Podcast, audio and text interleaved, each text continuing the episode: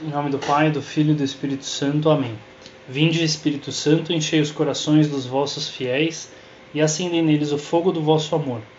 Enviai o vosso Espírito e serão criados, e renovareis a face da terra. Oração. Ó Deus, que instruístes os corações dos vossos fiéis com a luz do Espírito Santo, concedei-nos amar no mesmo Espírito o que é reto e gozar sempre a sua consolação. Por Jesus Cristo nosso Senhor. Amém. Santa Maria, esperança nossa, sede da sabedoria, rogai por nós. São Rafael, rogai por nós. São João, rogai por nós. Então é por isso que a gente vai falar desse tema, né, de ano novo, luta nova. É justamente dessa ideia de que eu me desprendo do, do ano passado, vamos dizer assim, é, e da, da luta entre aspas, antiga, cansada, para abraçar um novo ano, para abraçar uma nova luta, né? E por que esse título, Ano Novo, Luta Nova? Porque é, existe um ditado, né, já faz bastante tempo, que fala Ano Novo, Vida Nova, né? E, e, a verdade é que muita gente se leva por esse ditado, né? Um pouco de forma até superficial, né? Então, ah, sei lá, esse ano eu vou usar roupa branca na virada do ano para ter paz. Ou sei lá, vou colocar é, objetivos do ano, é sempre aqueles mesmos, né? Emagrecer, ir na academia, é, aprender uma nova língua, sei lá, coisas que no dia 2 a gente já esqueceu e não está colocando nada em prática, né? Então, é, parece que vai mudar tudo, né? Da noite pro dia, todas as esperanças se renovam, né? Só porque virou do dia 31 pro dia 1, a humanidade inteira acha que beleza, estamos. Agora vai ser tudo diferente, né?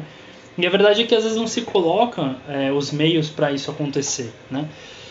Então, esse ditado, São José Maria Escrivá, ele pegou e fez uma leve alteração. Ele falou, pô, em vez de ano novo, vida nova, ele pegou esse lema para si mesmo é, do seguinte, da seguinte forma, né? Ano novo, luta nova, né? É, e com a ideia de que, lógico, o tempo, ele a gente como enquanto humanidade, enquanto sociedade, a gente divide ele dessa forma, né, em ciclos, é, décadas, anos, milênios, horas, o que for, para a gente poder se organizar enquanto sociedade, enquanto indivíduos, enquanto organizações, famílias, né?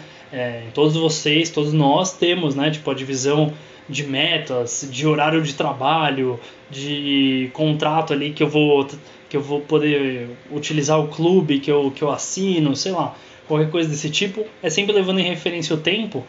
É, e tá tudo bem, é para isso mesmo que, acontece, que, que serve.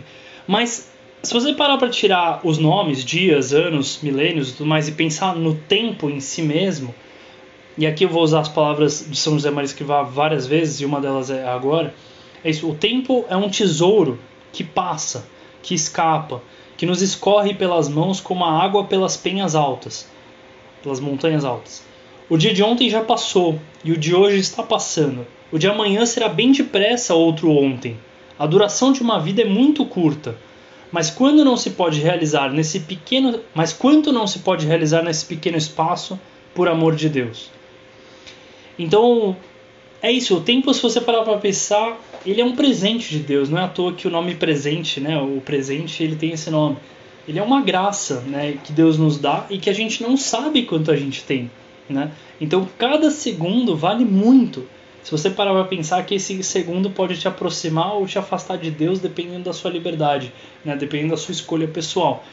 É, isso não pode ser terceirizado para ninguém, né? é você quem toma essa decisão. Esse segundo que eu estou vivendo agora está me aproximando de Deus, está me afastando de Deus.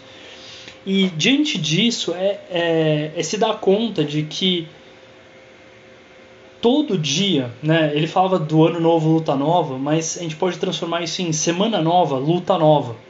Dia novo, luta nova. Todo dia a luta se renova. E por que isso? Porque a vida do cristão na terra é luta. E é isso que eu queria passar para vocês hoje, né? De que todo dia da nossa vida, todos os dias da nossa vida, a gente vai ter que lutar é, a gente vai ter que guerrear, a gente vai ter que batalhar, é, ir para o campo de guerra mesmo, para o campo de batalha mesmo, contra o pecado em nós mesmos. E aqui não estou falando de lutar, vamos fazer mais uma cruzada, vamos matar os muçulmanos, vamos brigar com os evangélicos. Não, nada disso. A luta é interna. A luta é contra o homem velho dentro de cada um de nós. A minha luta é contra o Lucas, né? O Lucas que tá, puxa para baixo, o Lucas que é pecador, o Lucas que cai uma vez e outra no mesmo pecado. É, e lógico, contra o demônio que me inspira e contra as coisas do mundo que me afastam Deus, de Deus, né? Mas lógico, tudo passando pela minha liberdade individual. Por isso que a briga é contra mim mesmo, né? E aqui eu queria ler algumas frases de São José Maria, mas antes eu queria lembrar que o primeiro dia do ano, dia 1 de janeiro de qualquer ano, é o Dia Mundial da Paz, né? E, e aqui eu leio a primeira frase, né? Esta é uma verdade antiga como o Evangelho, embora infelizmente muitos não a conheçam ou não a ponham em prática. O Senhor disse, e aqui ele cita o próprio Jesus Cristo: Não penseis que vim trazer a paz à terra. Não vim trazer a paz, mas a espada. E isso ele falava da luta contra o pecado, pressuposto indispensável da verdadeira paz. Isso é verdade. Quando a gente encontra uma pessoa que está em pecado, pecado mortal, faz anos e anos e anos que não se confessa, ou nem sabe que está em pecado, você costuma ver como aquela pessoa ela pode estar em tudo, menos em paz. Normalmente ela está inquieta, normalmente ela está insatisfeita com a própria vida, muitas vezes está perdida sobre a própria trajetória, qual que é o próximo passo correto na vida, qual que não é. é começa a ver nada, não vê, não vê sentido nenhum nas coisas, na própria vida, é, tanto faz se é de um jeito ou de outro, ou se entrega totalmente para os prazeres de vez, e aí se perde cada vez mais na, encontra, na, na falta de sentido. É, então é isso, tipo, Jesus fala exatamente isso, de que não veio trazer paz, a princípio ele veio trazer a guerra, veio trazer a espada. E aí, é, São José Maria continua, né? Tinham de lutar, todos os seus filhos tinham de lutar para não se deixarem escravizar pelo pecado e para obterem a paz. A paz que é consequência da guerra, que o cristão tem de sustentar contra tudo o que na sua vida não for de Deus, contra a soberba, a sensualidade, o egoísmo, a superficialidade, a estreiteza de coração. De certo modo, a vida humana é um constante retorno à casa do nosso Pai. Retorno mediante a contrição. A santidade estar. Desculpa, e aqui acaba. Então, é isso, tipo, se você parar bem para pensar, o que, é a paz? A paz é consequência da guerra, né? Então, você ah, pensa na Segunda Guerra Mundial lá. Estourou a guerra, pô, aconteceu as coisas, por quê? Porque, putz, não tava legal, não tava em paz, né? As pessoas estavam sendo perseguidas, é, os estados vizinhos ali, a Alemanha, estavam sendo conquistados indevidamente, o, etc. É, vários direitos humanos estavam sendo violados, gente estava morrendo, não sei o quê. Pô, saiu da paz que, que decidiram? Vamos entrar em guerra. Para quê? Para um dia conquistar a paz novamente. Né? Então, quatro anos de guerra ali até acabar para as coisas voltarem em paz aos poucos, ainda assim, se você conhece. Lógico, aqui eu estou usando um exemplo que daria para ser muito discutido, né? Do jeito que eu estou falando parece super simples, né? Eu sei que não é. Talvez seja um exemplo bobo, mas se você parar para pensar, a ideia da guerra é que um dia você possa ter paz novamente, né? É, resumindo e simplificando demais. Mas é justamente esse paralelo com a nossa vida de que a gente tem que pensar, né? de que se eu não estou lutando, eu estou caindo. Né? Isso é uma coisa que eu queria deixar muito claro e que a gente vai retomar um pouquinho mais para frente. Então, só retomando aqui, né? de certo modo, a vida humana é um constante retorno à casa do nosso Pai. É, Olha que interessante, né? A santidade, a busca pela santidade está em ter defeitos. Você tem defeitos e lutar contra eles a vida toda. Então, não se impressione se você tem pecados, porque isso é muito esperado, é o normal. Todos nós temos pecados. Não tem ninguém que não tem pecado. Ah, não, mas Lucas, é que você não sabe os meus, cara. Tipo, na real mesmo, eu entendi, legal, todo mundo foi pegar. Mas os meus, cara, você não tem noção. Tem. E relaxa. A maior parte das pessoas são exatamente que nem você. Você não é tão especial assim a ponto de ser um pecador fora da, do normal. É, estamos falando com pessoas super normais aqui e digo isso até por conhecer cada um de vocês pessoalmente. É, então, cara, não se surpreendam com os próprios pecados e encontrar a própria miséria e tocar essa miséria muitas vezes na vida, no mesmo ano, no mesmo dia, às vezes. Isso é muito, muito normal. É... E a santidade está exatamente em lutar contra esses defeitos. É se pôr em marcha contra esses defeitos. Não sozinho, né? E ele, ele vai falar exatamente como, né? Mediante a contrição. Então, o que, que quer dizer isso, a contrição? Eu reconheço que eu tenho pecados, eu me arrependo de ter esses pecados, eu não gosto de ter esses pecados em mim, e eu topo começar a lutar contra esses pecados. Seja, e aí a gente pode falar várias armas que a gente pode utilizar a nosso favor, né? Mas a primeira delas é ser muito humilde, é de reconhecer que sozinho eu não vou conseguir vencer a mim mesmo. O homem velho é muito mais forte do que nós. E é por isso que a gente sempre precisa da graça de Deus. Então, quando eu sou humilde, recorro a Deus, nada mais eu estou fazendo do que seguir aquele ensinamento de São Paulo, que é quando eu sou fraco, é que eu sou forte. Tipo, isso não faz o menor sentido, a não ser que quando eu sou fraco, quando eu reconheço a minha miséria, quando eu até toco a minha miséria, eu vou lá e erro de novo, eu peco de novo. Em vez de eu continuar pecando, eu sou, eu sou uma porcaria, eu continuo me colocando para baixo, é isso mesmo, eu tenho que ficar na, no, na lama mesmo. Não. Quando eu sou fraco é que eu sou forte eu recorro a uma aparente fraqueza que é ser humilde, recorrer a quem pode mais, que é Deus, e nele eu sou forte, utilizando a graça de Deus é que eu sou forte, né? Então é por meio da contrição que a gente luta, né? É... E a partir da contrição a gente montar, literalmente montar um plano de luta espiritual. E é isso que eu queria é, sugerir, fazer a proposta para vocês hoje, de que todos nós saiamos hoje com a, com a decisão clara de criar um plano de luta, né?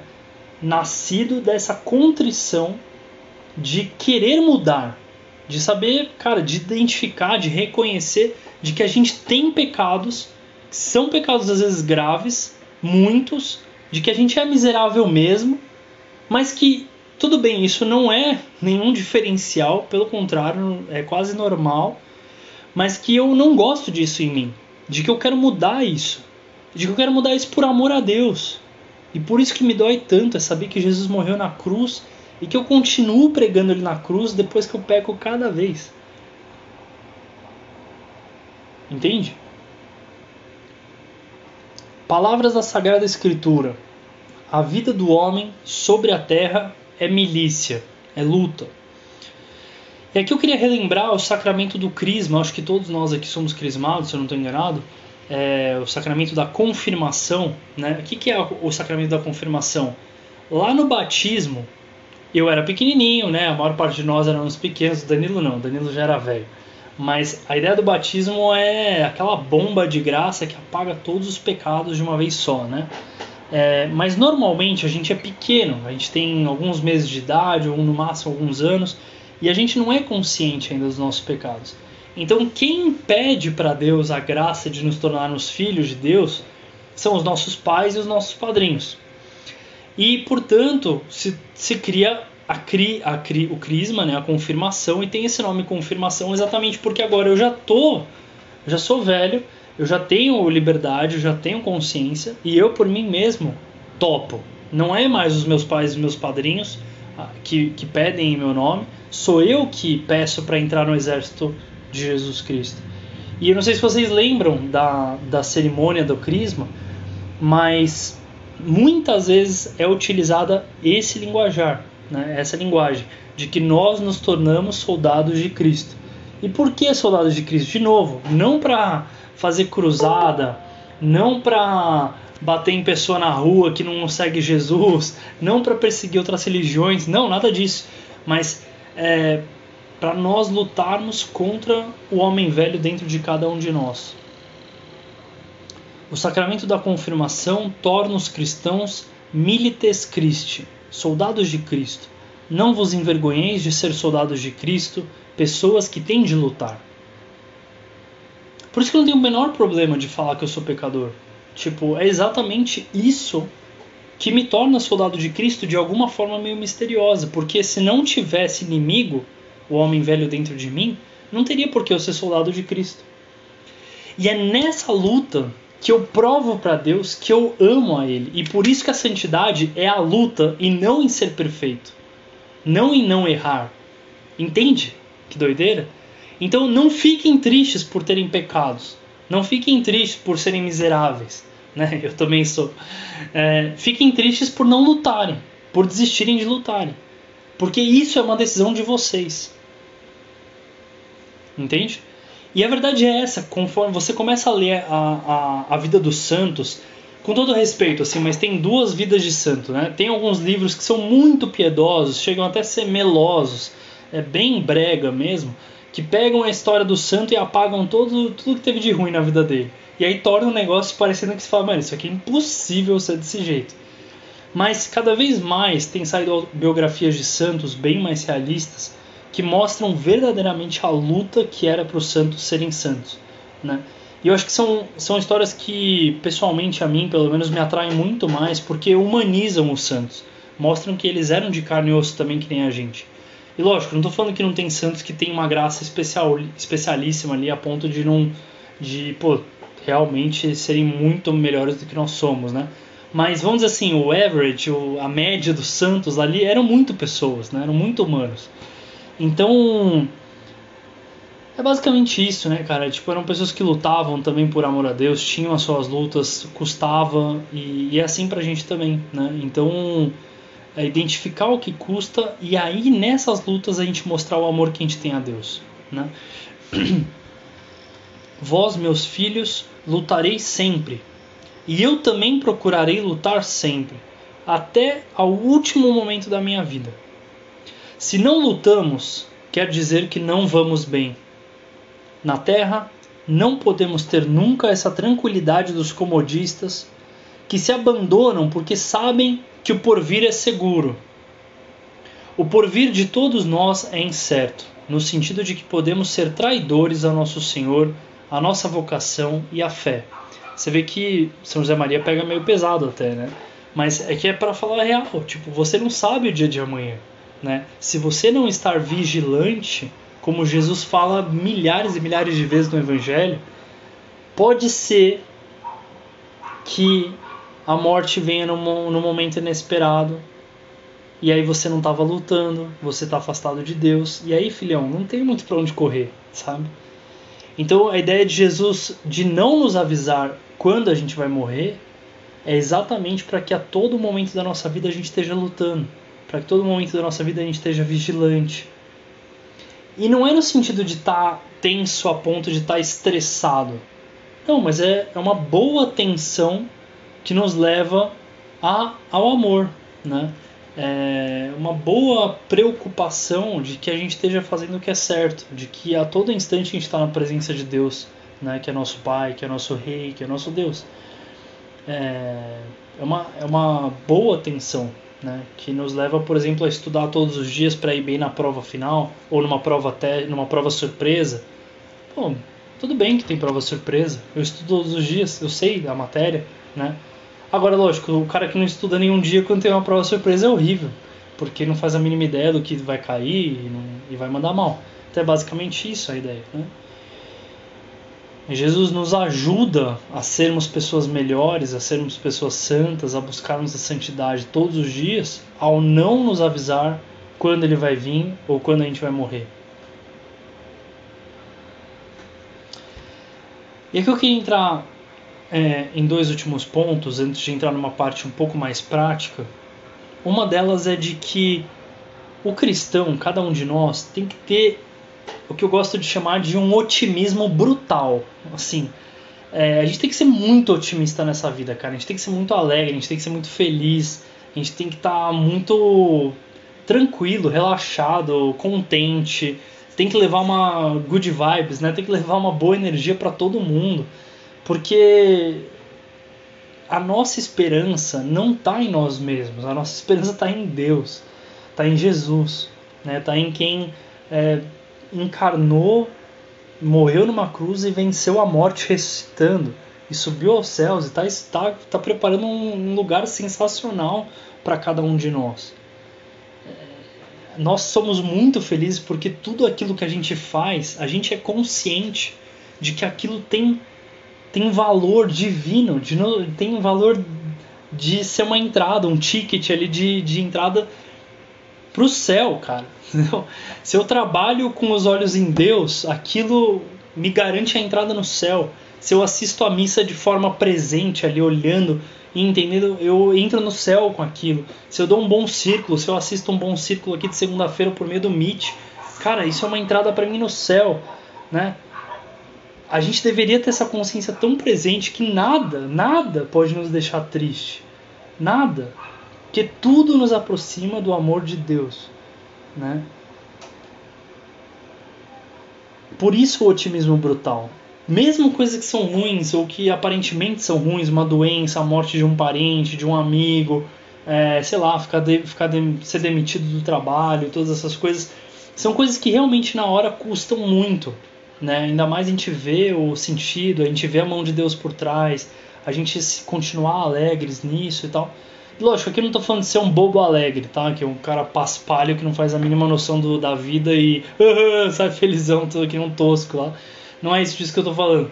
Mas é de uma alegria profunda, de um otimismo profundo, de ter os olhos na próxima vida mesmo, de ter os olhos em Deus, de ver a terceira dimensão ali é, espiritual mesmo, não só mundana, né? não só terrena mas eu vejo todo o significado por trás daquilo, toda a profundidade por trás daquilo, e isso me traz alegria, isso me traz otimismo, né?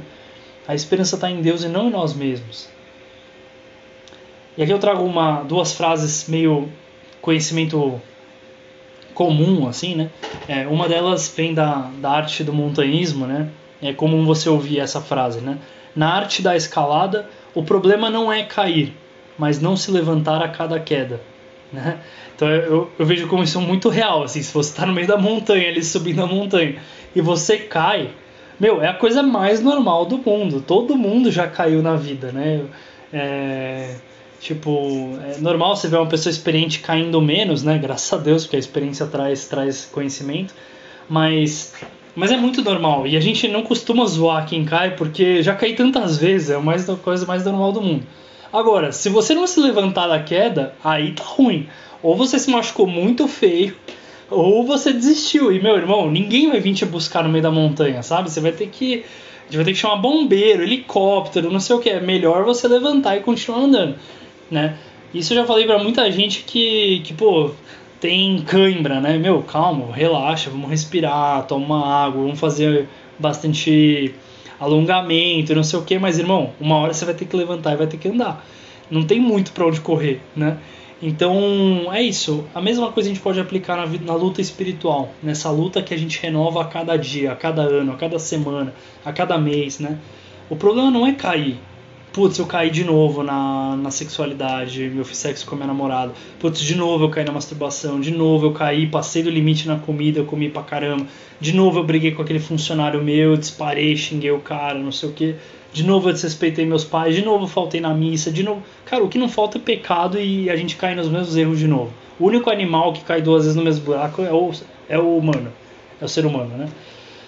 É, então isso é normal o negócio é não se acomodar com isso, não, não ficar preso na queda. É de novo, uma vez e outra, quantas vezes for necessário, levantar novamente. Pô, mas eu não, não, não confio mais em mim, eu não aposto mais em mim. Que bom, a aposta não é em você mesmo, é em Deus que te dá a graça. Ele não quer que você seja perfeitinho, ele quer que você seja soldado, soldada, né? Que a, a Isabela entrou agora. É, esse soldado também é, nessa luta que ele te chamou. e que você se inscreveu, né? O Jardel e eu, o Danilo aqui, a gente fez exército. Eu não lembro se o Danilo e o Jardel, o Danilo tem cara, mas eu não lembro se eles se inscreveram ou quiseram servir o exército, né? Eu não quis. Mas para ser crismado eu quis. Eu que quis entrar nas fileiras do exército de Jesus, né? Então nada mais justo do que eu levar isso a cabo, né? Levar até o fim. Uma outra frase que é, é interessante, desculpa, outra frase não. É, a ideia ainda do otimismo, né? Como é que você quer atrair alguém para o catolicismo, para o cristianismo, para perto de Deus, se você é uma pessoa triste, abatida, perdida? Tipo, pelo amor de Deus, você está sendo um cristão. Quem dera você não fosse cristão, porque você está dando mau exemplo de alguém que é pessimista, que só pensa na parte ruim, que sempre tá puto da vida. É, tipo, não, deveria ser uma pessoa alegre, tranquila, vulnerável, é, transparente, né, feliz, com um sorriso no rosto. Isso é um verdadeiro cristão, né? Tipo, é alguém que aproxima as pessoas de Deus, né? Imagina Nossa Senhora, né? Não dá para imaginar Nossa Senhora tristonha, sempre com tipo com cara de de, de nada, né? Triste, que só reclama da vida, né? Ah, isso aqui tudo é uma porcaria. Não, é muito difícil imaginar Nossa Senhora assim, porque é quase impossível que Nossa Senhora fosse desse jeito. Não, é impossível que Nossa Senhora fosse desse jeito. Né? A nossa miséria sempre deve nos aproximar de Deus. Por experiência pessoal, sabeis, já me ouviram repetir bastantes vezes, mas para prevenir desânimos, que a vida interior consiste em começar e recomeçar todos os dias. E reparais no íntimo do vosso coração, como eu no meu, que precisamos de lutar com continuidade. Este é o nosso destino na Terra: lutar por amor até o último instante da nossa vida. Deu graças, graças a Deus. Então, justamente essa ideia que eu queria que a gente pensasse. Pensa numa rampa totalmente deslizável, se essa palavra existe. Mas se a gente não está subindo, a gente está descendo. Não existe ficar parado na rampa da luta espiritual. Ah, não, acho que eu já cheguei num, num limite legal, estou confortável. Não, você não está. Daqui uma semana você vai estar pior, daqui um mês você vai estar pior, daqui um ano você vai estar pior ainda. Então sempre a gente está lutando. E aí, de novo, retomando a luta dos santos, é lógico que por meio dessa luta, por meio da experiência, por meio da graça de Deus, de Deus ver que a gente realmente quer melhorar e por isso que a gente não desiste da luta, mesmo caindo muitas vezes, inclusive nos mesmos erros. Desculpa se eu estou sendo repetitivo, mas lógico que ao longo da vida a pessoa vai melhorando de fato. Ela vai buscando é, limar aqueles defeitos dominantes, ela vai conseguindo conquistar novas virtudes, e vai se tornando uma pessoa cada vez mais parecida com Jesus, que nem aqueles blocos de pedra, né, que hoje em dia a gente vê umas esculturas perfeitas da idade, sei lá, grega ou idade é, com, romana e tal. É sensacional você ver essas, essas peças de, de mármore, né, que eram blocos de mármore e o, e o artista fez sair de lá um, quase que um ser humano vivo, né? Se vocês já viram algumas peças dessas de perto, né, ao vivo ou na internet mesmo, é incrível você ver os detalhes né, do artista. Né? E é isso que Jesus está fazendo em nós por meio dessa luta. Ele está tirando daquela coisa tosca, daquela pedra sem sentido, feia e tal. Ele mesmo, ele está tirando um novo Jesus Cristo. Lógico, a gente nunca vai ser Jesus Cristo perfeitamente, mas a luta ao longo da vida toda, até o último dia da nossa vida, vai nos levar para a nossa melhor versão de nós mesmos, que é o mais próximo de Jesus que o Lucas pode chegar, que a Isabela pode chegar, que o Léo pode chegar e por aí vai, né? Então, é, pensa muito nisso, né? De que a cada dia que eu tô lutando, eu tô me parecendo mais e mais com Jesus e menos e menos com Lucas, né? Lembra muito daquela frase de São João Batista, né? Importa que ele cresça e eu diminua. Isso é muito verdade na luta espiritual de cada um de nós ao longo da vida toda, né? Importa que Jesus cresça e o Lucas aqui vai diminuindo, né? E dessa jeito, aí sim eu começo a transformar de verdade a minha realidade, a realidade à minha volta e toda a sociedade, né? Isso sim converte as pessoas, porque Jesus atrai, não o Lucas, né? É, E aí eu acho que é legal pensar isso, né? Que os santos no final da vida tinham muitos santos que, inclusive, as pessoas que moravam com eles ou conviviam com eles escreviam nos seus próprios diários. Isso eu, eu já, eu já li, inclusive. As pessoas escrevendo: Acho que esse santo vai morrer a qualquer instante. Acho que essa pessoa vai morrer a qualquer instante. E muitas vezes o diretor espiritual da pessoa perguntava: por que, que você escreveu isso? Por que, que você pensa isso? Não, cara, porque ela tá muito no nível muito perfeito. Né? Essa pessoa tá muito boa para ser verdade.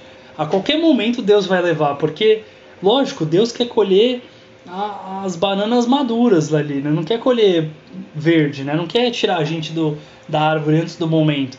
Quer no momento ideal que a gente deveria se tornar santo ao mesmo tempo que a gente morre. Imagina que que maravilha ter essa meta para a vida, né? Eu quero morrer exatamente no momento que eu virar santo de verdade, né? Poder ser elevado aos altares depois pela igreja. É, essa tem que ser a meta de cada um de nós. Mas o mais louco não é que as pessoas achavam que as pessoas iam morrer porque elas estavam muito boas. O mais louco era você ler o diário das pessoas que eram santas e que viraram santas de fato. Essas pessoas estavam lutando pra caramba, cara. A pessoa não achava que ela era boa. Ela achava que ela era miserável também. E a luta dela já tava nos detalhes do detalhe do detalhe, sabe? Por exemplo, Santa Terezinha, que é, custava muito a convivência dela com uma das irmãs lá do, do mosteiro, e, e, e a luta dela era passar o máximo de tempo possível com essa irmã, a ponto de ela ser corrigida pelas outras irmãs, de dar preferência para ela, e a ponto de essa irmã que ela não gostava, mas que ela se esforçava muito para passar tempo com, exatamente porque custava, ela queria amar muito aquela irmã, a ponto dessa irmã que ela não gostava escrever, putz, eu não sei que que eu, nossa, eu devo ser muito boa para Santa para Terezinha gostar tanto de mim assim, nossa, realmente eu devo estar, tá... sabe, a mulher ainda se achava porque achava que Terezinha, Santa Terezinha é, gostava dela e era o contrário, justamente o contrário. Então você vê Santo, eu vi São José Maria Escrivá mesmo, a luta dele era é, ele tomava café toda noite lá com um grupo de, de, de filhos dele, ali de, de membros do Opus Dei. E a luta dele era não deixar que alguém pegasse o bully para levar para a cozinha antes dele. Né? Só cara, é o detalhe do detalhe do detalhe, sabe? Porque ele queria ser serviçal e não queria ser visto como alguém diferente, que também não podia ajudar e tal. Mas na cabeça dele era miserável se ele não conseguisse pegar o bully antes de outra pessoa, sabe? Falou, pô, hoje eu não consegui ser o servo que eu tenho que ser dos meus irmãos e tal. Fala, cara, né, é incrível. Então por quê? Porque essa pessoa nunca se acomoda com quem ela é. Ela sempre vê o abismo que tem entre ela e Jesus e vê o tanto quanto ela tem que crescer. Então sempre a nossa vida na Terra vai ser luta. Então não há espaço para desânimo, para desalento. Nem se a gente tocar o nosso próprio pecado, porque isso é o normal. A partir do pecado, o que a gente tem que pensar é: sou humilde, preciso de Deus, preciso voltar para a luta, e aí eu levanto de novo. Se preciso na confissão, e tá tudo certo. A graça está restabelecida, eu volto para minha luta. Ano novo, luta nova. Semana nova, luta nova. Dia novo, luta nova. Hora nova, luta nova às vezes também. Vou rasgar aqui. Eu já me confessei três vezes num dia só. Pronto, falei. E me boto como exemplo de miserável mesmo. Assim, eu duvido que cada um, de vocês tenha, tenha confessado três vezes. Eu confessei. Por isso que eu digo, cara, luta hora nova, luta nova.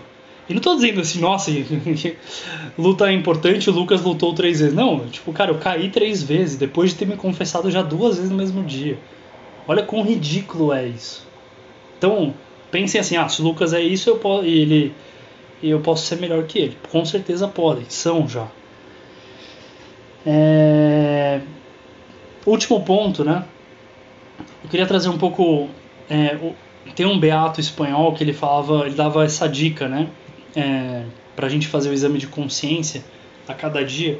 Ele dava essa dica, né? Ele falou assim: ó, eu tenho, uma, eu tenho três frases que me ajudam muito no exame de consciência. Uma delas é: agradeço, peço perdão, peço ajuda, né? Então é basicamente, eu olho para as coisas boas que aconteceram e agradeço a Deus pela graça que Ele me deu para fazer aquelas coisas bem feitas ou por aquelas coisas terem acontecido comigo. Depois eu olho para as coisas ruins que eu fiz e peço perdão. E por último eu peço ajuda para no futuro fazer o certo, né? Então isso ele falava no exame de consciência diário, Mas a verdade é que a gente também agora, na virada do ano, né, pensando que é o primeiro círculo do ano, de que a gente pode fazer exatamente a mesma coisa olhando para o ano. Né? Então, quando eu olho para 2021, eu posso agradecer e tenho que agradecer a Deus por todas as coisas que foram muito boas. Se você ainda não fez isso, faça. Né? Vai para oração com Deus, é, se coloca diante de Deus e fala: Senhor, queria agradecer, cara. Queria agradecer por aquilo que aconteceu no trabalho, por aquela promoção, por é, por ter ficado doente, mas ter me recuperado depois, é, sei lá, por tantas coisas boas que aconteceram e até pelas ruins que agora eu já começo a ver a sua mão e até pelas coisas ruins que eu já não, ainda não consigo ver, mas eu aposto que o Senhor tem algum sentido por trás disso. Depois eu olho para o ano de 2021 e vejo as coisas que eu mandei mal, que eu errei, que eu pequei, que eu caí, que eu fui para longe dele, que eu não vi no círculo, é, e peço perdão por essas coisas, né? E depois agora olhando para o futuro, para esse ano de 2022, para essa semana nova que está começando hoje, e peço ajuda, né? Senhor, me dá a graça de fazer a sua vontade, né? Me dá a graça de, de, de ter a clareza, de ter a luminosidade, de seguir o Senhor, de ser mais parecido com o Senhor e menos comigo. Essas frases, cara, vocês têm que falar na oração com Deus. É plantar amor mesmo, é falar frases ardentes de desejo realmente de santidade, pedir isso para Deus com muita humildade, mas com muita força de vontade também. Eu quero mudar. Eu quero mudar de verdade, mas me ajuda. Sozinho eu não consigo, sou fraco, sou miserável, cara. Você sabe disso. Né? Me ajuda, me ajuda, me ajuda, me ajuda. E e tudo isso por amor a Deus, né? A motivação tem que estar muito clara, né? Lógico que eu vou me tornar uma pessoa melhor simplesmente por lutar. Tá cheio de gente aí que que faz isso, né? O clube das quatro da manhã, o pessoal que já acorda cedo, tem tudo planejado e tal. Lógico, isso já ajuda a pessoa a melhorar. Tantas empresas que mandam bem, lucram pra caramba. Por que, que você acha que é? Que se organiza super bem e tudo. Então, em termos de eficiência humana, estão chegando ali perto dos 100%. Tem gente assim, tem organizações assim, tem nações assim. E ótimo, estão dando seu 100% enquanto humanos. Mas ainda não contam com todos os outros 100% de Deus né, às vezes. Então, o que a gente está fazendo aqui é justamente isso. Primeiro lugar, buscar o 100% de Deus, ali da graça de Deus. Mas é lógico, aqui, até por uma questão de importância, eu decidi deixar só alguns minutinhos finais para falar do nosso 100%, mas que também é muito importante. É, e até usando um pouco essa ideia, né, o São José Maria Escrivá mesmo ele falava, né, a gente tem que dar o nosso 100% como se Deus nem existisse, fosse tudo dependendo de nós eu tenho que fazer o máximo que eu puder, mas depois eu tenho que pedir a Deus como se 100% dependesse só dele. Nada dependesse de mim, como se eu fosse, sei lá, um tetraplégico, não posso fazer nada sozinho, né? É... E esses dias até estava pensando nisso por causa do evangelho que passou no último domingo, que foi das bodas de Caná, né? É, nas bodas de Caná, não sei se vocês lembram, mas Jesus e Nossa Senhora e os discípulos estão ali num casamento e Nossa Senhora percebe que acabou o vinho da festa. Ninguém mais percebeu. Nossa Senhora, olhar super atento de mãe que quer, quer bem os seus filhos, né? Percebeu que tinha acabado o vinho. E ela foi falar com Jesus: Jesus, acabou o vinho, você precisa ajudar.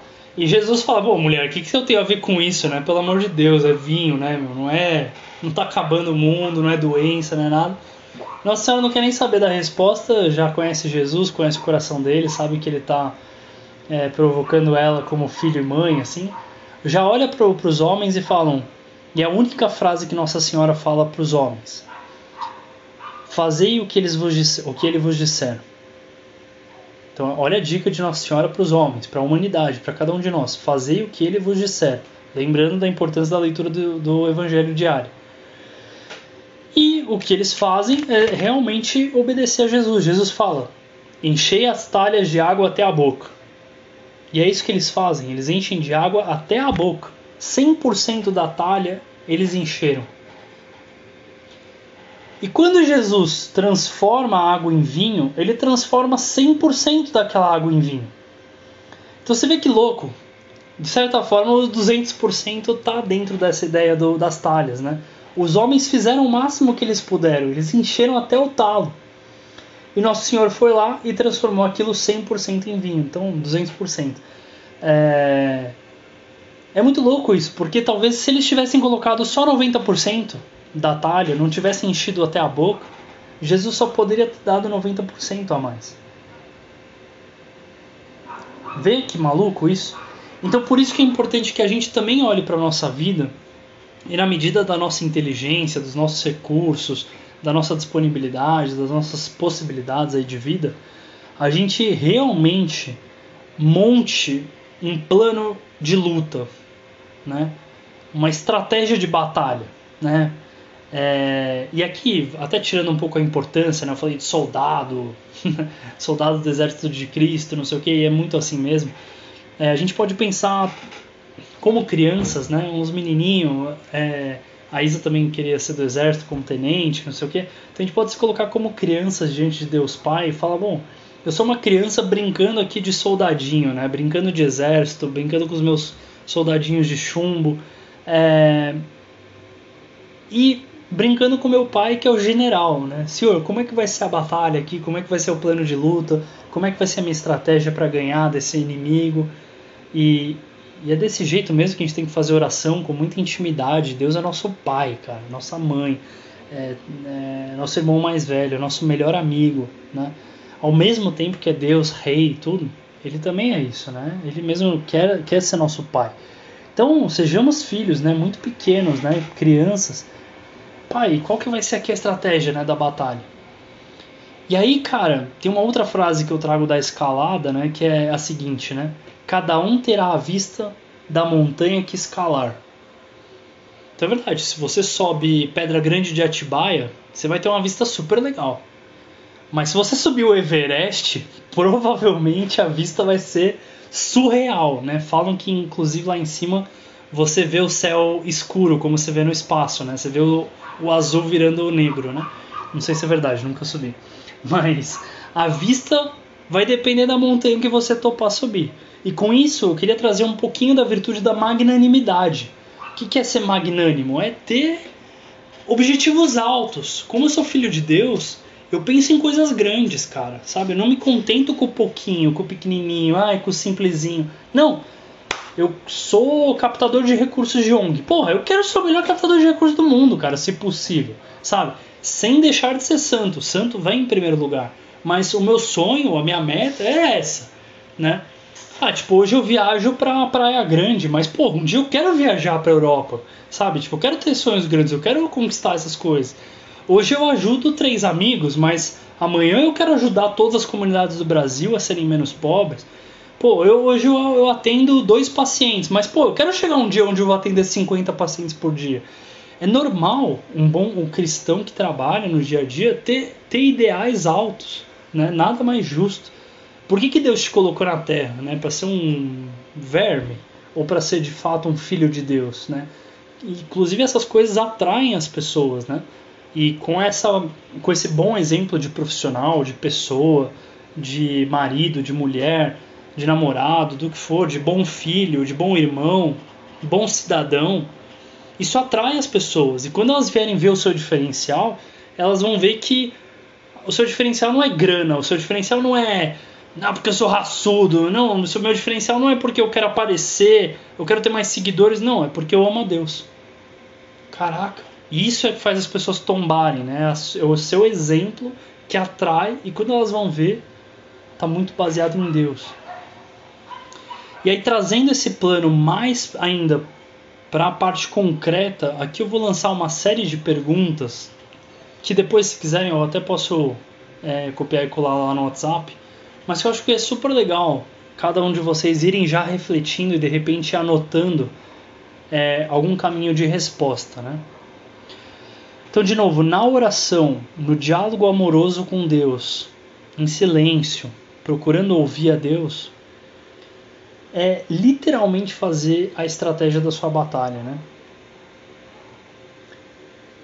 Que quais práticas de piedade eu vou viver em 2022? Eu vou ir na missa mais vezes ao longo da semana ou não? Eu ainda preciso conquistar a missa de domingo. Eu vou começar a fazer oração diária eu vou começar a fazer leitura do Evangelho diária, leitura espiritual, não, eu vou começar a rezar um terço. O exame de consciência é uma coisa que eu quero conquistar esse ano. Quais são as práticas de piedade, as normas de piedade que eu vou me esforçar para fazer sair esse ano? Com a graça de Deus, vai sair. E não só qual, mas ou quais, né? Mas em que momento do ano, em que momento do mês, em que momento da semana, em que momento do dia essas coisas vão ser feitas? Durante quanto tempo? Com que livro? Com que pessoas? Eu quero o plano completo. Aqui eu vou exigir como se eu fosse supervisor lá do trabalho, né? É tipo o que, quando, como, onde, por quê, quanto. Quanto isso vai custar? Quais são as pessoas envolvidas? Eu quero um plano completo de ação aqui, né? Para quem conhece administração, é a ferramenta 5W2H. Eu quero completinho, por quê, como, onde, por quê, de cada prática de piedade. Porque aí não tem para onde fugir, eu concretizei ao máximo. Vai ser leitura do evangelho todos os dias ao meio-dia com o despertador no celular e na agenda do Google, com essa Bíblia que eu tenho aqui em casa. E, pô, se tiver alguém dando sopa aqui em casa, eu vou chamar para ler junto Pô, isso é um plano bom. Ah não, eu pensei em dar uma rezada aí, viu? Pensei em rezar esse ano, rezar mais, assim, sabe? Esse é meu propósito. Mal propósito.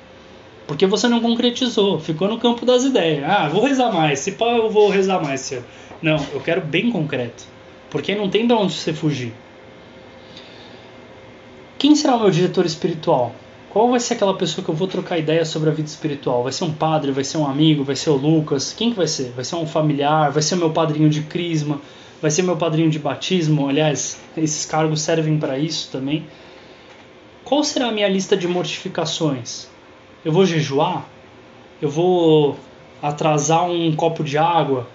É, eu vou, em vez de beber refrigerante, eu vou começar a tomar suco? Ou em vez de beber durante a refeição, eu vou deixar para beber depois? eu vou sentar direito na minha cadeira, eu vou arrumar a minha cama quando eu acordo, eu vou ir dormir no horário, acordar no horário. Tem milhares e milhares de mortificações que a gente pode fazer. Qual é a lista de mortificações desse ano? Umas 10 mortificações que eu vou escolher 3 ali por mês para ir rodando também e renovando a minha luta. E qual é o contexto delas? Em que momento do ano do, do dia que eu vou tentar, que eu vou me deparar com elas e aí vai ser a decisão, ou eu faço a mortificação ou não. E aí eu vou tentar me vencer a cada dia para fazer. Qual é o meu defeito dominante? Qual é o meu defeito dominante? Qual é o lugar onde eu mais peco? Qual é o lugar onde eu mais erro? Eu vou estudar para valer esse defeito, eu vou levar para o meu, meu diretor espiritual, eu vou pedir para o Lucas dar uma palestra só sobre isso, só sobre esse defeito. E quais são os dois seguintes defeitos? Quais são os outros lugares onde eu erro também, que eu peco mais? Isso pode ser analisado ali no exame de consciência diário, pode ser visto no meu exame para confissão, quais os pecados que eu mais confesso. E em cima desses defeitos, qual vai ser o meu campo de luta? Quais são os três pontos que eu vou colocar em cima de cada um desses defeitos para eu evitar eles? Então, sei lá, por exemplo, eu sou um cara baita preguiçoso. Legal, defeito dominante. Mas em que momentos concretos é que eu sou preguiçoso? Começa a analisar isso no exame diário, começa a analisar em como você pede perdão na confissão. Putz, eu demoro para sair da cama, eu demoro para começar as minhas atividades do trabalho, fico enrolando o máximo que eu posso. E, cara, toda vez que um amigo me chama para fazer alguma coisa, eu digo não. Só por preguiça mesmo, não tô nem um pouco interessado no cara. Pô, ótimo. Achei três pontos concretos onde eu realmente peco na preguiça. Então os meus três pontos de luta vão ser o inverso disso. Eu já vou preparar a ação que eu vou fazer em cada um desses momentos. Então toda vez que um amigo meu me chamar para convidar para alguma coisa, eu pelo menos vou perguntar para que que é, sabe? Tipo, ó, uma luta super pequena, cara. Todo dia na hora de lutar, de eu vou botar um despertador para acordar na hora, né? E assim que tocar o despertador, eu vou rodar da cama, vou cair no chão, ou sei lá, vou botar o celular do outro lado do quarto Cria, seja criativo, bota algum ponto de luta que vai te ajudar naquele ponto que você cai. E por aí vai. Qual é a minha principal virtude? E as duas seguintes? Como que eu posso usar elas a meu favor? Quais pessoas eu quero aproximar de Deus em 2022? Da minha família, dos meus amigos, dos meus colegas de trabalho? A quem eu preciso perdoar? Ou a quem eu preciso pedir perdão? Quais são as jaculatórias que eu vou usar ao longo do meu dia? Aquelas frases ardentes que eu vou soltar para Deus várias vezes ao longo do dia para estar na presença dele? Pedidos de perdão, atos de contrição, atos de amor. Quais são as minhas metas profissionais desse ano? Eu quero uma promoção, eu quero ir para aquela área, eu quero aumentar, sei lá, 10% aqui das minhas ações, eu quero, é, em vez de atender tantas pessoas, eu quero atender o, dobro, no, no mínimo o dobro. Eu trabalho já em dois lugares, eu quero trabalhar em cinco, sei lá. Quais são as minhas metas de estudo?